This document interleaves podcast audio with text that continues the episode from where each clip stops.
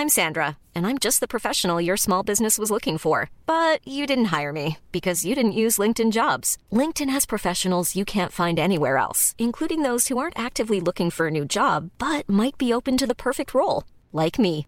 In a given month, over 70% of LinkedIn users don't visit other leading job sites. So if you're not looking on LinkedIn, you'll miss out on great candidates like Sandra. Start hiring professionals like a professional. Post your free job on linkedin.com/people today. Et maintenant, voici les vedettes de notre spectacle. J'aimerais bien qu'on pose nos armes et qu'on discute. Bon, bah lui, il va me prendre la tête. Jack, je veux que vous me dessiniez comme une de vos françaises. Ah non, et c'est chouchou, je veux, pas la moche Zut, rezut et rezut derrière Ah, je vois, monsieur se fout de moi. Monsieur fait d'ironie. Mais où est-ce que vous vous croyez, merde? Au cirque? Ben ça, c'est du spectacle. Ça dépasse tout ce que j'ai pu imaginer. Old is beautiful, le vieux c'est beau, mais ne me croyez pas sur parole, je ne sais pas encore de quoi je parle. Ça va les amis? Mais On a- écoute, euh, On a passé un bon week-end? Super, trop bien. Excellent. Nickel. Allez, évidemment, tout cela est truqué. C'est truqué Oh. cette émission en fait. Voilà, je dévoile Quoi les coulisses. moi. Je suis Élise Lucet. Bon allez, euh, aujourd'hui, dans cet épisode spécial ressorti de patrimoine, direction le sud de la France, les grands hôtels luxueux et les casinos pour découvrir les souvenirs d'un tricheur de génie. Oui, mon ami, ce sont mes souvenirs, mes mémoires que j'ai écrits. Et savez-vous ce que je suis en train de dire en ce moment? Eh bien, je suis en train de dire du bien des gens riches. Oui, ça. Comprenez-moi bien. Ce que j'appelle, moi, les gens riches, ce sont ceux qui dépensent leur argent et non pas ceux qui le gardent. Pour moi, l'argent n'a de valeur que quand il sort de notre poche. Il n'en a pas quand il y rentre. Eh, eh, à, à quoi peut-il servir quand vous l'avez sur vous? À rien. N'est-ce pas pour qu'une pièce de 5 francs vaille 100 sous Faut la dépenser, sans quoi sa valeur est fictive. Vous aurez peut-être reconnu le roman d'un tricheur de Sacha Guitry sorti en 1936 et qui justement ressort en salle dans le cadre d'un cycle spécial Sacha Guitry distribué par les Akassa Distribution. Alors avant de parler de ce grand chef-d'œuvre du cinéma français de l'entre-deux-guerres, on va revenir aux bases. Simon, Kezako, Sacha Guitry. Euh, Sacha Guitry, un des grands dramaturges. Un des grands dramaturges de la France, l'Hexagone s'enorgueillit au 19e siècle d'accueillir cet artiste, dramaturge, écrivain, auteur, acteur et cinéaste d'exception. Oui, bonjour. Euh, Ah, ça allait- J'ai cru que t'allais faire tout comme ça, Ouais, ça allait ça- être ça allait- extrêmement long. Euh, non, non, ça- oui, voilà, c'est pas, c'est pas, c'est pas bon, c'est bon pour personne. Euh, donc, qui est Sacha Guitry? Sacha Guitry, c'est un artiste assez incroyable. Alors, pendant pas mal de décennies, enfin, pendant plusieurs, depuis plusieurs décennies, il souffrait un petit peu, euh, d'une part, de l'oubli du public, et sinon d'une image un peu poussiéreuse d'un auteur qui serait euh, d'abord un auteur, vous savez, de vaudeville au théâtre, un espèce de post-fédo qui aurait fait du théâtre de boulevard avec des maîtresses, des amants, des fils à la patte, des machins, des trucs, euh, un truc pas mal vieilli, il faut dire, dans l'image, encore une fois, de, beaucoup de, dans, l'esprit de beaucoup de spectateurs. Mais c'est aussi un cinéaste parce qu'il a, il n'a pas que euh, écrit, produit, interprété et mis en scène 124 pièces de théâtre. Il en a notamment adap- adapté 17 pour le cinéma. Euh, il est né, il est né euh, fin euh, euh, 1885 si ma mémoire est bonne et il est mort en 1957. Exactement. Euh, voilà, pour vous donner une idée sur laquelle sa, sa carrière euh, s'étale. Mais donc il aura adapté 17 de ses pièces de théâtre et, et, et il en aura également, il aura également écrit une vingtaine de films pour le cinéma. Et ben c'est quelqu'un d'extrêmement important déjà parce que euh, jetez-vous sur son théâtre qui n'a pas tant vieilli qu'on a bien voulu le dire, qui est souvent d'une vitalité, d'une virtuosité et d'une acidité redoutable. Euh, c'est un terrible misogyne, mais c'est un misogyne extrêmement drôle, ce qui fait qu'on ne l'excuse pas, mais qu'on le pardonne. Et, et on lui doit notamment, je pense, qui est un des plus, un des aphorismes, bah, les plus misogynes, mais les plus géniaux de tous les temps, à savoir, ma femme ment tellement bien que je ne peux pas croire le contraire de ce qu'elle me dit. Voilà, c'était un personnage qui était acide, méchant, euh, possiblement misanthrope, euh, en tout cas du moins dans son écriture, hein, pas, pas dans son mode de vie. Au contraire, ce fut un, un immense mondain, un, un, un génial fêtard, euh, un génial fêtard à tous les niveaux. Et, et, et ce qui est intéressant, c'est que comme beaucoup, dans un premier temps, il va se méfier du cinéma. Euh, parce qu'il se dit, le cinéma, c'est un peu ce truc forain, poète-poète, machin. Moi, je fais du théâtre. Euh, Je suis sur la grande scène et je suis sur le, voilà, le théâtre du monde. Qu'est-ce que je vais m'enquiquiner au cinéma? Et puis, euh, au bout d'un moment, il va quand même bien réaliser que le succès populaire, que l'élan populaire va du côté du grand écran. Et, et surtout parce que, il faut le redire encore une fois, Guitry est génial et on le voit notamment dans la variété de ce qu'il a écrit qui va bien au-delà du théâtre de boulevard. Eh ben, Guitry va comprendre quelque chose, c'est que d'une, la postérité est désormais du côté du cinéma. Ça, c'est important. Mais surtout, au cinéma, il y a un truc incroyable qui s'appelle le montage.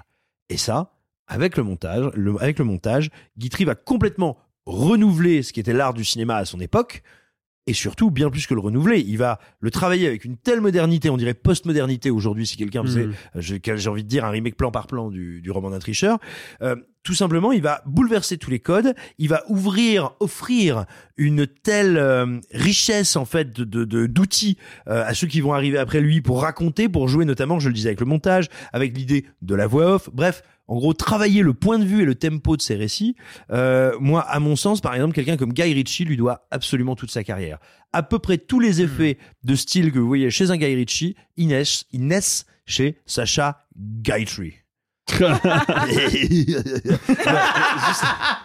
Voilà, donc c'était c'était mon intro, mais après je, je vous laisse la parole. Mais voilà, c'était pour dire un petit peu à mon sens où est-ce qu'il se place. Ouais, et t'as bien fait, t'as bien fait. Effectivement, Sacha Guitry, il a investi le cinéma, puis il l'a pas investi qu'à moitié, puisque rien qu'en 1936, il réalise quatre longs métrages, euh, dont Faisons un rêve, qui est adapté d'une d'une de ses pièces de théâtre avec Rému, et qui a une scène de monologue au téléphone qui est absolument extraordinaire.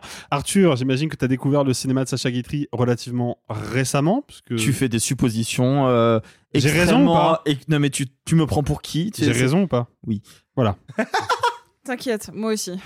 Non, mais j'ai pas aimé le. J'imagine que. Bah euh, oui, c'est bon. Je suis euh, pas un spécialiste non plus. T'es en donc train de trigger son syndrome de l'imposteur. Ouais, mais ça va, mais bon, euh, j'en ai regardé un autre n'est pour avoir un jamais- peu de jamais matière. trop tard pour découvrir Non, euh, mais des en fait, films. moi, ce qui, je, je- je vais être tout à fait transparent. Moi, j'ai regardé euh, le, le roman d'un tricheur et je vous ai proposé qu'on en parle dans cette émission aujourd'hui parce que il y avait cette, ce cycle euh, les Acacias qui m'ont envoyé des liens. Sans ça, je pense que je n'aurais, je serais même pas forcément allé voir en salle voir le film. Et, et, et grand Dieu que j'ai eu tort parce que c'est incroyable. Précisons un petit truc euh, pour ceux qui n'auraient pas accès à une salle près de chez eux qui ressort le film. euh, ils sont également euh, réédités massivement par Gaumont sur leur plateforme. Oui. Donc à peu près tous les films qui sont dans le cadre et même d'autres hein, qui sont dans le cadre des ressorties là des Acacias, vous pouvez aussi les acheter en physique si jamais ça vous tente. Alors, en fait, moi, j'aborde le film en me disant, je connais rien de Sacha Guitry. Enfin, si, je sais que c'est un dramaturge, je sais qu'il il allait vers le cinéma. Je connais, je pourrais pas, je pouvais pas à l'époque citer un seul de ses films.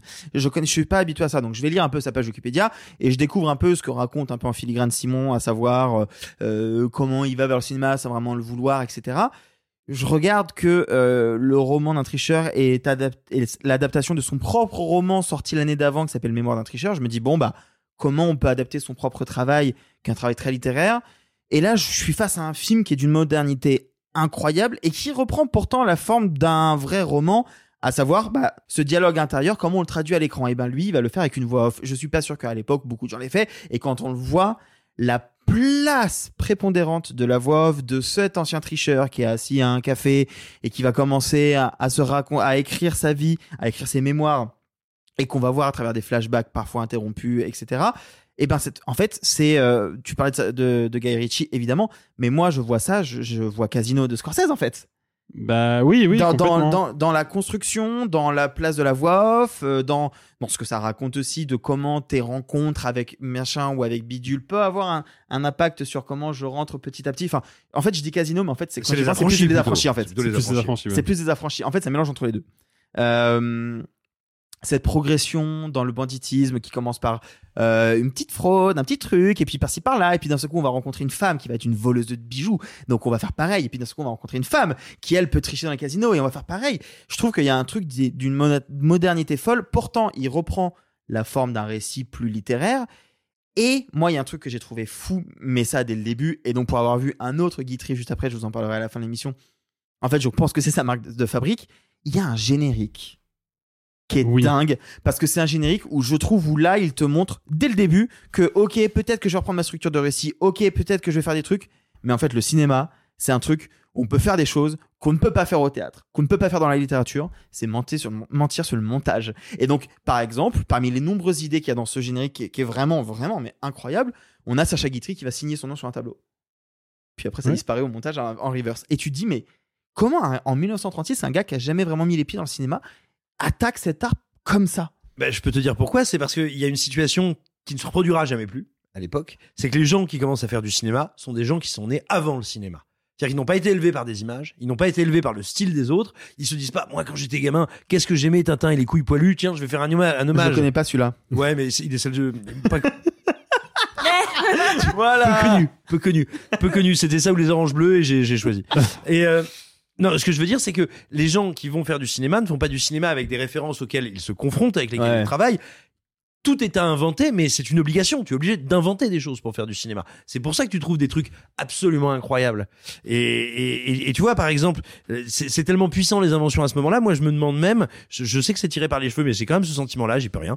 Euh, tu vois, si la structure du film, le roman d'un tricheur, elle a pas aussi à voir avec le Eyes Wide Shut de, de Stanley Kubrick, où pendant une première moitié, alors qu'il semble ne jamais en avoir envie, Tom Cruise surtout avec que des gens qui veulent niquer, et dans la deuxième moitié où il se dit bon allez ça y est là, je vais, euh, je vais foyer des hérissons, et ben là plus personne ne veut. Si tu regardes bien dans le roman d'un tricheur, la manière dont, tu vois, dans une première partie, il se retrouve sur la route du crime, mais sans jamais rien faire. C'est jamais Mmh, de sa faute. C'est toujours par hasard. Et quand finalement il se dit bon allez là on y va, là on va faire rentrer les bifetons, il revient, il revient sur le sur le Ouais. droit chemin. C'est aussi une idée complètement folle. Mais en fait, ce qui est, est intéressant, c'est que c'est- un, c'est un film qui, qui se situe à un moment charnière parce que le cinéma parlant né aux États-Unis en 1927, il arrive en France, enfin en Europe en 1929. Donc là, on est en 36, ça fait que 7 ans que ça existe. C'est encore une technologie relativement nouvelle. Et ce qui est assez dingue, c'est que c'est un film qui est à la fois un film parlant et un film muet.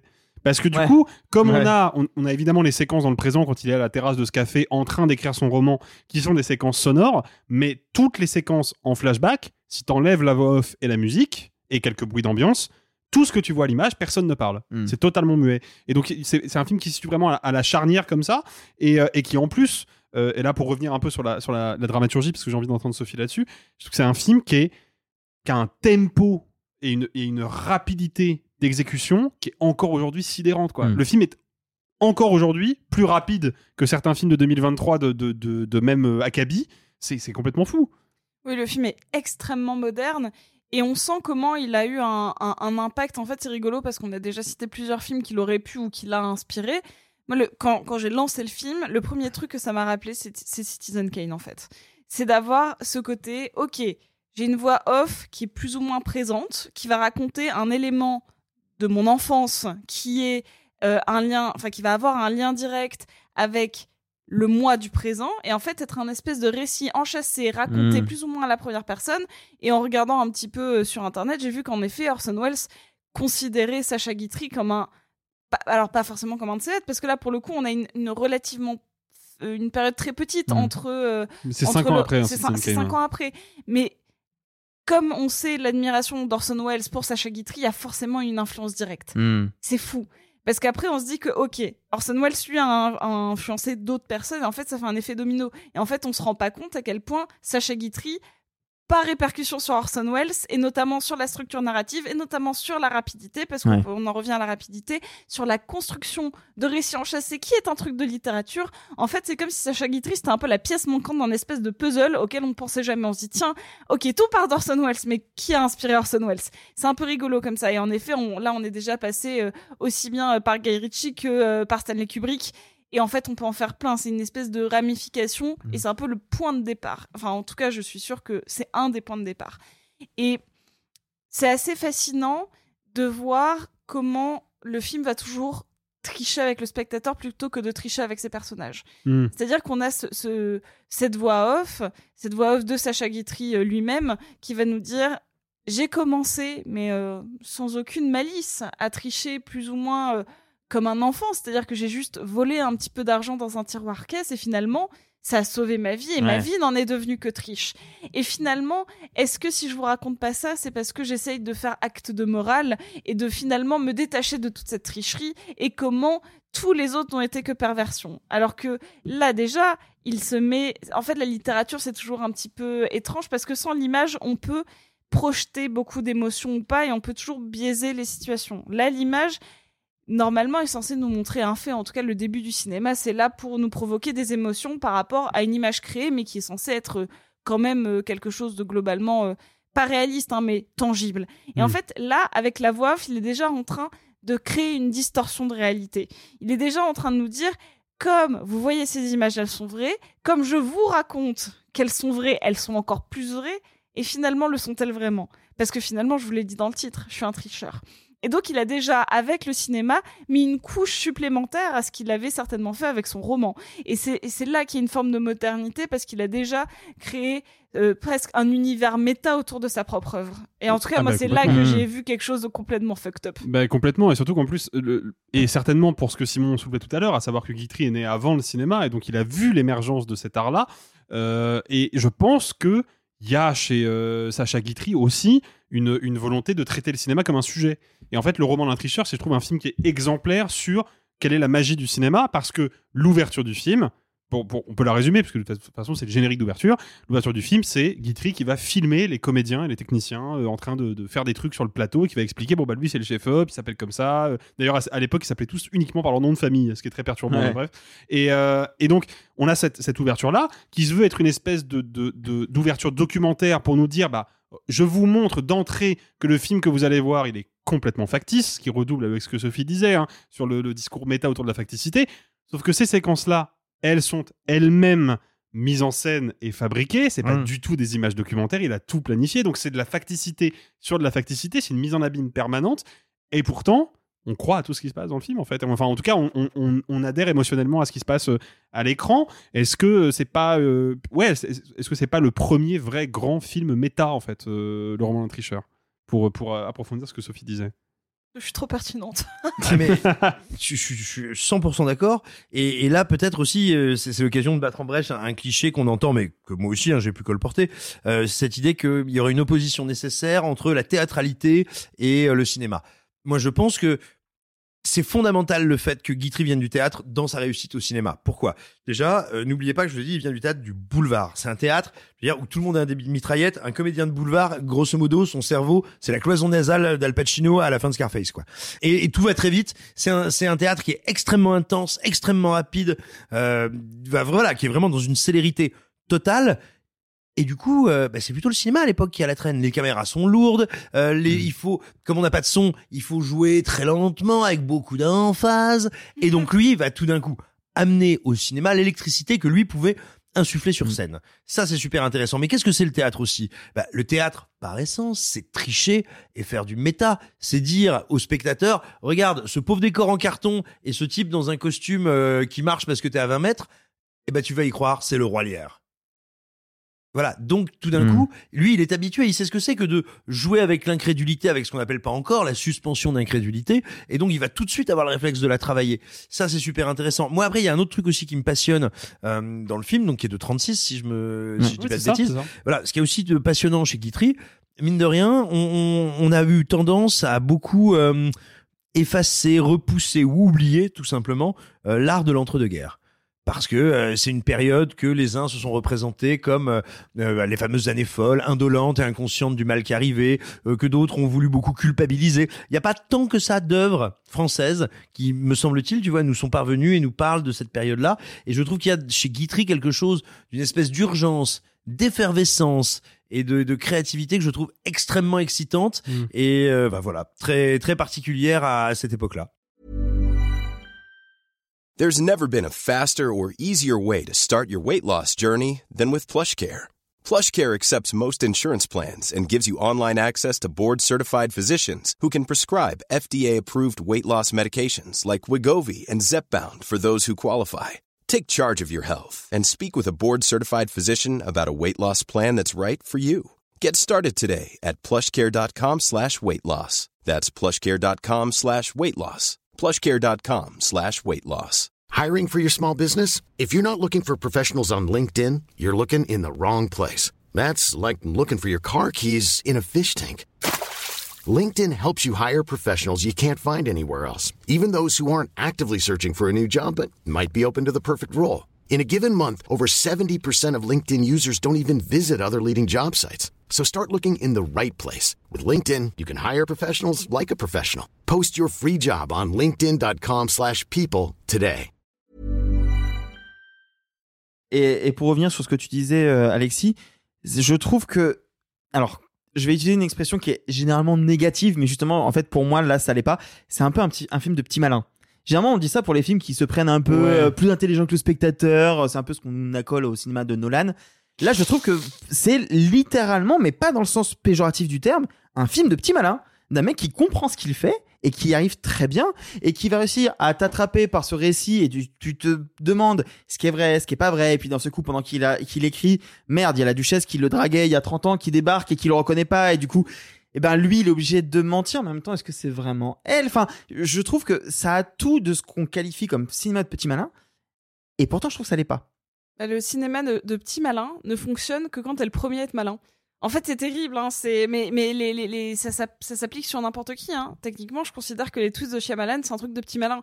Mais Ouais. comme c'est le premier, ça marche. Mais tous ceux qui le refont après, bah ça marche plus. Bah là, c'est Ouais, pareil. Non, enfin, c'est c'est si t'es le plus malin, mais c'est super, tu vois. C'est là que tu t'es plus malin que les autres. À un moment, à un instant T. Par contre, celui qui a copié ou qui a recopié ou qui a recopié, bah en fait, ça finit en, en- généralement en DTV. Bon là, pour l'époque, ça n'existait pas, mais euh, Et puis, il y a un truc qui va de pair avec ça, je trouve, et qui augmente encore plus cette idée de, de récit dans le récit, de, de la fiction dans la réalité, le fiction, la fiction.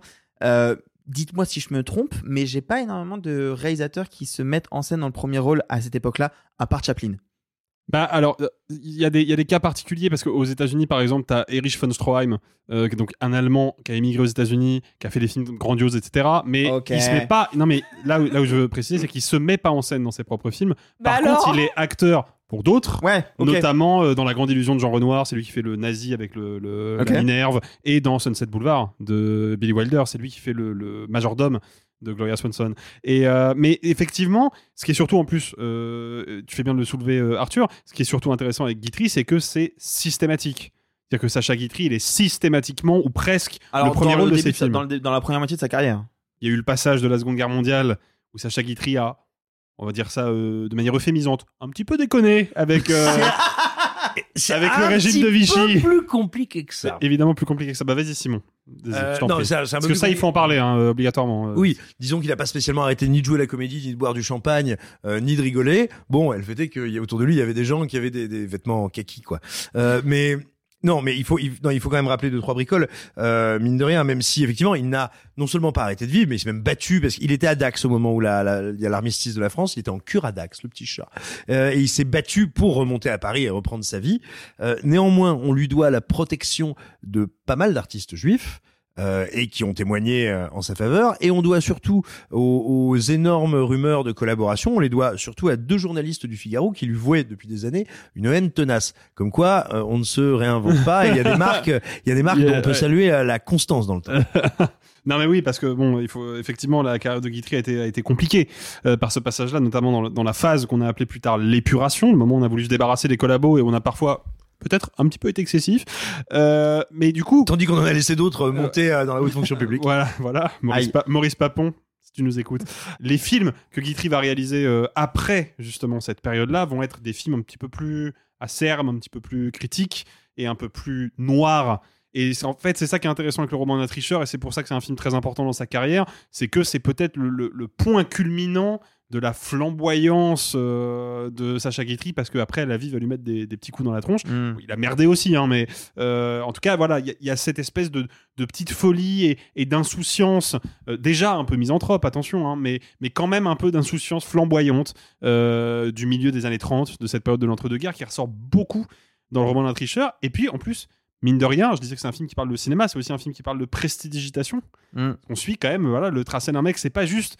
C'est pas un tricheur dans le sens où il va euh, piquer des jetons dans la poche du voisin quand il a le dos tourné. C'est vraiment quelqu'un qui met en, en scène des combines.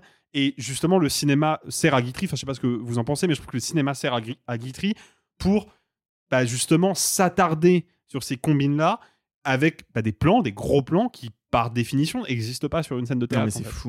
Non, mais c'est fou la manière dont il, il filme justement, la manière dont il met en scène et qu'il il conçoit l'image de ces combines là qui sont en fait la plupart du temps, si je me trompe pas, parce que je l'ai vu il y a quelques semaines maintenant, des montages avec la voix au fond fond, des images fixes ou pas, enfin des images de triche avec lui en voix off qui explique ce qui est en train de se passer et qui dit bah tu vois là je suis obligé de faire ça comme ça. En fait c'est c'est ça n'existe pas. Ça n'existe pas. Enfin, on va peut-être tourner en boucle à force de dire ça, mais c'est vrai. Quand on voit cette scène-là, on se dit, ça, je le vois 60 ans plus tard chez Scorsese. Je Bah, le vois ça, pas hein. dans les années 30 dans le cinéma français, en fait. Non, mais il faut, il, faut, le- il faut le garder à l'esprit. Et je dis ça pour les gens qui vont découvrir le film, euh, les jeunes générations tout particulièrement. C'est un film qui risque de vous faire le même effet que moi j'ai vécu devant Citizen Kane. Savoir, vous allez le voir et vous dire, Hum, ok, pas mal, mais, euh, mais j'ai déjà vu plus ailleurs. Bah oui, mais c'est parce qu'en fait, pour qu'il y ait plus ailleurs, il a bien fallu qu'il y ait quelque chose au début. Et ce quelque chose-là, c'est le roman d'un tricheur. C'est trop de nous faire croire que t'as vu Citizen Kane, c'est douteux un peu. hein. Mais j'ai Ouais. vu Citizen Kane. Ouais, euh, Ah Mais je vous dis que je l'ai vu Après, à la différence près que je trouve que c'est un film qui est très accessible pour le public actuel Ah oui, complètement. par rapport à tout ce qu'on a dit sur effectivement le, le débit, le rythme Ah, du récit. D'ailleurs, ça, on on en a pas parlé, mais il faut, qu'on s'attarde là-dessus, peut-être pour, euh, pour, euh, pour conclure. Mais le film est drôle quand même. Enfin, le, le- ah ouais, le- grave. l'humour de Guitry est quand même euh, extraordinaire. Alors, Guitry, c'est horrible, mais euh, pour dire comment j'ai lu le nom Sacha Guitry dans la pre- pour la première fois dans ma vie, c'était vraiment ces espèces de compilation de, de citations qui traînaient dans les toilettes de mes parents. Vraiment, c'est ce genre de de de, de phra- En fait, il est il est encore connu et édité aujourd'hui pour ses bons mots. C'est de l'humour qui a perduré. Je pense on- les gens connaissent plus ses punchlines Ouais. que ses films. Mais donc ça, Ouais. on peut pas lui. Premier punchliner, hein, euh, Sacha Mais Guitry. complètement. Hein, euh. Oui, et puis, alors, punchliner, mais un punchliner qui a un énorme sens du tempo. C'est-à-dire, quand vous Ah ouais. lisez une punchline de Guitry, moi, c'est pour ça que même ces, ces, ces pires délires sur les nanas me font hurler de rire. C'est parce que il a un sens de l'absurde, de la démesure, de l'image et du tempo dans la phrase qui fait que c'est drôle. Quand même, tu te dis, je ne partage pas tout à fait cette vision euh, du bonheur conjugal.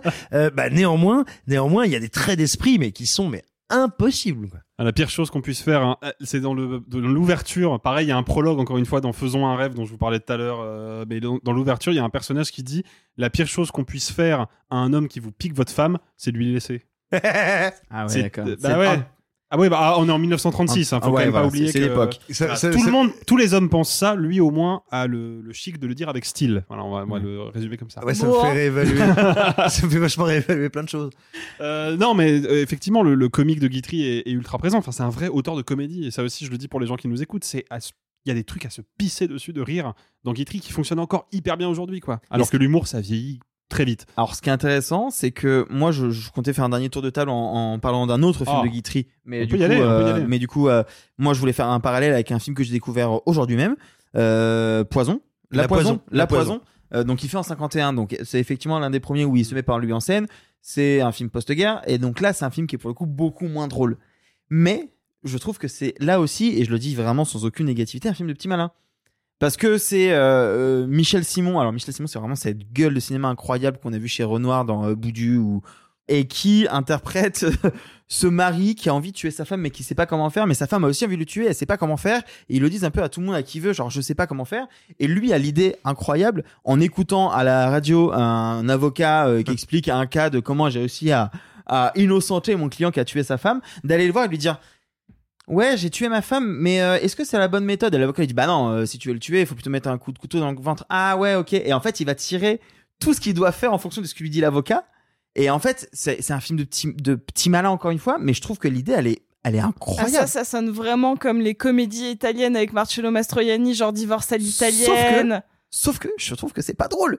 En fait, le personnage est truculent, mais Ah. en fait, ce que tu vois est absolument tragique de ce que ça raconte de la société du spectacle, de la manière dont on met en scène les faits divers, à quel point ça nourrit le récit Parce que national. divorce à l'italienne, c'est hilarant. Hein, pour le- Ouais, bah, j'ai pas vu, j'imagine, mais euh, mais là, il y a même un parallèle à la fin entre le procès et comment les, les enfants Mm. jouent le procès entre eux, parce qu'en fait, c'est rigolo de reproduire la réalité, enfin la fiction qu'on entend à la radio. Enfin, je trouve que c'est un film qui est hyper sombre et hyper tragique, mais qui est vraiment fascinant. Enfin, on est passé de divorce à l'italienne à anatomie d'une chute sofa. ouais, ouais, ouais, ouais, ouais. et donc voilà, moi, si je devais en conseiller un autre de Guitry, c'est peut-être pas la meilleure porte d'entrée. Je pense que vraiment, Roman du tricheur, c'est peut-être parfait. Enfin, moi, c'était ma porte d'entrée et ça a fonctionné. Ah ouais, moi, Mais si vous devez en voir un autre qui passe près de chez vous, La Poison, c'est vraiment incroyable. Bah écoute, puisqu'on est, puisqu'on est parti sur les recos, moi ouais, je vous recommande euh, Faisons un rêve. Il y a vraiment, il y a une séquence que je tiens pour être une des séquences, peut-être ouais, dans le top 5 des séquences les plus drôles jamais réalisées euh, dans le cinéma français, où c'est vraiment le, le- principe est très simple. Sacha Guitry attend sa maîtresse. euh, ou plutôt, il est l'amant d'une femme mariée. Il attend que cette femme mariée vienne lui rendre visite dans son appartement de, de grand bourgeois parisien. Et il palabre en imaginant le trajet qu'elle fait, ou se dire Ah, là, elle est rue Washington, elle prend son taxi, elle sera là dans 6 minutes. Puis elle n'arrive pas. Donc il va lui téléphoner, sauf qu'il a du mal avec la standardiste et tout. Et c'est c'est pas de mémoire, c'est pas du plan séquence parce qu'à l'époque faire des plans séquences avec des caméras c'est compliqué, mais c'est des plans qui sont par contre longs. Tu sens qu'il va jusqu'au bout de la bobine avant de couper. Et il y, a un- tempo, une énergie et une drôlerie dans cette séquence qui sont mais hallucinantes, hallucinantes. Simon. Alors moi, moi ce serait, euh, ce serait la poison. Et je vais aller très vite parce que tu en as super bien parlé, Arthur. Euh, je- J'ajouterais juste que quelque part la poison, bah, c'est quand même largement un film qui a inspiré Mon Crime, par exemple, hein, dans ses euh, logiques et dans sa manière de. Ah, j'y avais pas pensé. Enfin, ou plutôt, je dirais Mon Crime. Je pense à beaucoup. de- se veut vraiment un hommage. Ouais, je vois. à- Oh, bah, ça me fait encore moins aimer mon crime, tu vois. Bah voilà. Et, euh, et puis à côté de ça, tu, tu rappelais qu'il a été fait après la Seconde Guerre mondiale. Bah tu vois, c'est l'histoire d'un groupe social, en l'occurrence un couple, qui vit sous le même toit, qui en vient à se détester et à ourdir des complots euh, plus ou moins publiquement pour se détruire. Tu peux pas faire plus actuel, plus actuel, plus plus dans la dans son époque euh, que ça. Non, moi j'ai envie de recommander un film alors qui est vachement moins bien, mais mais, mais pour en citer un autre euh, que une instite me faisait voir euh, à Cône-sur-Loire absolument tous les ans, euh, qui s'appelle Si Versailles m'était compté. Alors qui est Ah ouais, ouais. qui est vraiment qui est une grande commande de patrimoine qui est enfin, de patrimoine je veux dire culturel qui est faite à, à Guitry on lui dit vas-y euh, euh, vas-y Sacha Guitry t'es super connu fais-nous l'histoire de Versailles euh. et en fait c'est très bizarre parce que c'est à la fois très statique on est quand même pas loin des vidéos documentaires avec Frédéric Mitterrand et pourtant et pourtant, il y a toujours, c'est vraiment la fin de sa vie, hein. Mais il y a, il y a toujours la truculence qui se planque derrière. Il y a toujours des idées assez remarquables. Et il arrive comme ça, même à, en faisant mine de faire un film historique, à adapter de petits bouts euh, de romans hugoliens, de choses comme ça.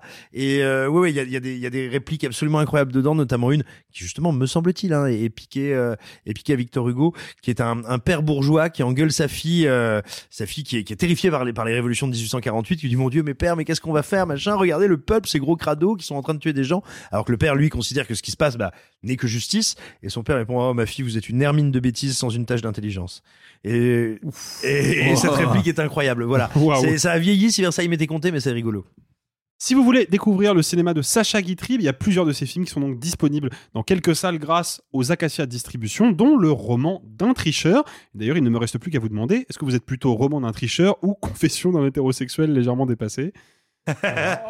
Si vous avez choisi la deuxième réponse, Frédéric, t'as reconnu quand même. Mais bon, allez, bien essayé. Allez, avant de se dire au revoir, on n'oublie pas la carte blanche de l'épisode. Et cette semaine, c'est Arthur qui s'en saisit au vol pour déclarer son amour au cinéma d'animation de René Laloux, notamment à la Planète Sauvage qui fêtera le 6 décembre prochain les 50 ans de sa sortie en salle. Mais on en reparlera peut-être. Arthur, c'est à toi. Bah justement, vu qu'on risque de vous en reparler dans quelques mois, je voulais pas rentrer dans de l'analyse ou, ou raconter toute l'histoire de René Laloux ou de ce film parce que je pense qu'on aura de quoi faire une très belle émission à venir. Par contre, c'était important pour moi de vous en reparler aujourd'hui parce que bah effectivement, on s'approche du cinquantenaire. Euh, Il y a Capricci qui vient sortir un très gros bouquin qui s'appelle L'Odyssée de la planète sauvage par Fabrice Blin et Xavier Kawa Topor qui n'est pas relié à Topor qui a co-réalisé La planète sauvage. Mais je voulais et, et, euh, Capricci au passage ressort aussi la BO en vinyle euh, de La planète Oh, sauvage qui est, qui est absolument incroyable. Mais je voulais revenir dessus parce que ça me permet de faire un rebond sur l'actualité que je trouve pertinent mais aussi assez important. La planète sauvage pour vous en dire deux mots c'est un film d'animation pour adultes. On est en 73 le film hum, naît dans la douleur euh, on vous en parlera mais disons que c'est une coproduction franco-tchécoslovaque euh, qui arrive au moment où il y a le printemps de Prague, euh, où, le René Laloux va être confronté à un régime autoritaire, à la difficulté de d'appliquer euh, ce régime-là. Il va aussi, malgré tout, souffrir du fait que bah, le cinéma d'animation, en 1960-70, bah, c'est Walt Disney en fait. Et qu'en France, on a eu une tentative. Vous connaissez tous Le Roi et l'Oiseau de Grimaud. Il faut savoir qu'en fait, il sort un nouveau montage que tout le monde connaît en 1980, mais au départ, La Bergère et le Ramoneur, comme il s'appelle, c'est un film qui sort en 52, qui le ruine, qu'il a, il a créé un, studio à l'époque, Les Gémeaux, mais qui va se fermer instantanément. Et c'est la seule tentative que l'on a de long métrage d'animation français. Et encore, j'allais dire pour adultes, et encore, Le Roi et l'Oiseau, c'est quand même accessible pour les enfants. Ce que veut faire Lalou, c'est pas ça. Lalou, au départ, il vient d'un milieu où il va découvrir un peu le monde des marionnettes, où il va faire des courts-métrages un peu expérimentaux, où il va tester, il va tester qu'est-ce qu'il il a un court-métrage qui s'appelle Les Achats Lunés, qui est sorti en 56, je crois, où c'est juste 6 minutes de qu'est-ce qui se passe si je défragme la lumière avec un verre de telle manière et comment je peux jouer avec l'image. C'est juste ça. Et en fait, Lalou, c'est un expérimentateur. Moi, il y a un truc qui me fascine dans ce qu'il fait, c'est qu'il va, au final, au long de sa carrière, réaliser que trois longs métrages. La planète sauvage en 73, euh, Les Maîtres du Temps en 82 et Gandhar en 87. Et chacun de ces longs-là est accolé à un, à un dessinateur qui va donner sa patte visuelle. Euh, la planète sauvage, c'est donc Topor que vous connaissez peut-être pour, euh, je sais pas, Téléchat, euh, cette émission absolument glauquissime Ouais. des années 80. Avec le saxophone Euh, chelou là. ou, euh, ou alors, si vous connaissez ça, vous connaissez peut-être aussi Marquis, ce film ultra glauque où c'est peluche même de Téléchat en fait c'est le marquis de Sade qui parle à sa bite pendant une heure. Euh, Topor en vrai c'est un grand grand dessinateur qui a collaboré sur plein de choses mais bref pareil euh, quand il va faire les maîtres du temps il va bosser avec Moebius. Au départ ça devait être une grande collaboration avec Metal Hurlant. Et quand il va bosser sur Gandar il bosse avec Kaza qui est un grand dessinateur aussi. Euh, donc voilà.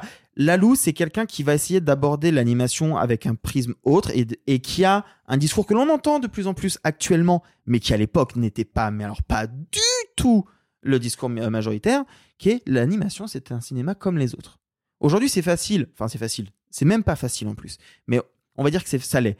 C'est facile pour Guillermo del Toro de, de se targuer à Annecy devant une foule fan de cinéma d'animation l'animation est un art comme un autre et on ne devrait pas considérer que un film d'animation doit être euh, seulement ancré dans Oscar de, du meilleur film d'animation, mais pour être jugé ailleurs. Spoiler, il n'y a eu que deux films, je crois, si je me trompe pas, nommés en, en Oscar du meilleur film, et c'était deux films Disney, dont La Belle et la Bête, Ouais, et un ça. autre. Et de la même manière, si on y réfléchit, combien de films d'animation ont été sélectionnés à Cannes? Bah, La planète sauvage. et ben La planète sauvage qui repart avec le Grand Prix en 73. Alors même que Ingrid Bergman ne trouve le film assez désastreux. Euh, ce qui est, moi, m'interpelle. lui fasse. Bah, elle était présidente du jury. Hein. Ouais, voilà, merde. On vous reparlera plus amplement de ce film parce que je considère, moi, c'est un de mes films du Panthéon. C'est une des plus grandes œuvres. C'est un film absolument incroyable. Il y aura mille anecdotes qu'on vous racontera. Moi, je voulais vous en parler parce que le, le film a 50 ans. Il est diffusé donc au Festival de Cannes en 73. Il faut savoir que jusque-là, Cannes et l'animation, en gros, c'est euh, quelques Disney euh, nommés, euh, genre Dumbo ou, ou La boîte à musique. On a eu Peter Pan et Mary Poppins en hors compète. Il y a eu, alors, pareil, on- je parlais de la Tchécoslovaquie tout à l'heure, il y a eu Songe d'une nuit d'été de Jerry Trinka en 159, mais c'est tout. Mais à la limite, on se dit, ouais, j'en ai cité quelques-uns, c'est pas mal. La vraie question, c'est il y a eu quoi depuis 50 ans? Et il y a eu quoi depuis 50 ans? On vous a parlé il y a pas longtemps de Persepolis, on parlait de Valsa avec Bachir, mais en fait, moi, ce que je constate, c'est qu'un cinéma d'animation français pour adultes, et ben moi, j'en vois qu'un. Et c'est un film dont on vous parlera dans deux semaines qui s'appelle Mars Express de Jérémy Perrin, que je considère pour être l'un des meilleurs films de l'année, et qui était à Cannes en cinéma de la plage. Et je trouve que c'est assez tragique de constater à quel point, à l'époque, c'était compliqué de faire du cinéma d'animation qui ne s'adresse pas aux enfants et qu'on essaye d'opposer à Disney parce que c'était vraiment le cas. faut savoir qu'en 73, quand sort La planète sauvage, il, il est opposé à Blanche-Neige qui est en ressortie nationale à Noël et que bah évidemment euh, il y a eu plein d'articles à l'époque qui comparaient et en fait bah il y en a un qui est quand même une vision très didactique de la vie et l'autre qui est une espèce de réflexion philosophique sur ce que c'est que les choix, ce que c'est que la société, ce que c'est que l'éducation. Euh, il faut se poser des questions sur quelle place on donne à l'animation. Pourquoi on célèbre autant le cinquantenaire d'un film qui a certes été un grand succès, hein, qui a été distribué par Corman aux US, qui a fait 800 000 entrées en France, qui est un grand film, qui est actuellement euh, le film préféré des hipsters d'Instagram parce qu'ils trouvent que l'esthétique est un peu cool et parce que la BO est absolument exemplaire. Mais en fait, ce que ça traduit en fond, c'est qu'en 50 ans, ça n'a pas beaucoup changé. Qu'à l'époque où, où, où il est le seul à le faire, Lalou, et ben aujourd'hui, c'est un peu rare. Et que ça l'est encore. Et qu'on le considère pas encore assez. Et, et je trouve ça tragique. Donc, le film devait ressortir en salle là. Finalement, il ressortira en février. Ça nous donnera l'occasion d'en reparler. Si jamais ça vous intéresse, il y a ce bouquin de Capricci dont je vous parlais. Euh, actuellement, sachez que le hasard des choses fait que la planète de sauvage est sur Shadows, dont on vous donnait Eh un oui. petit code il y a peu de temps. Euh, mais voilà, en fait, moi, me replonger dans cette œuvre que je considère vraiment comme un des plus grands films de l'histoire, ça m'a juste donné un, un goût amer en me réalisant que putain, à l'époque c'était déjà compliqué, mais en fait 50 ans plus tard, ça l'est encore. Et voilà les amis, c'est terminé pour aujourd'hui. Merci Arthur pour cette carte blanche très intéressante. Et merci à vous tous, merci Simon, merci Sophie. Merci. Merci à toi. On se donne rendez-vous vendredi prochain. Ce sera le grand retour de Nicolas Martin. Il sera entre autres question de gastronomie, de petits chatons trop mignons avec des super pouvoirs trop mignons et même de sexe torride au coin du feu. Et promis, promis, promis, je ne ferai pas l'accent québécois. Allez, bye les amis et gloire au passé. Messieurs, il n'est de bonne société qui ne se quitte.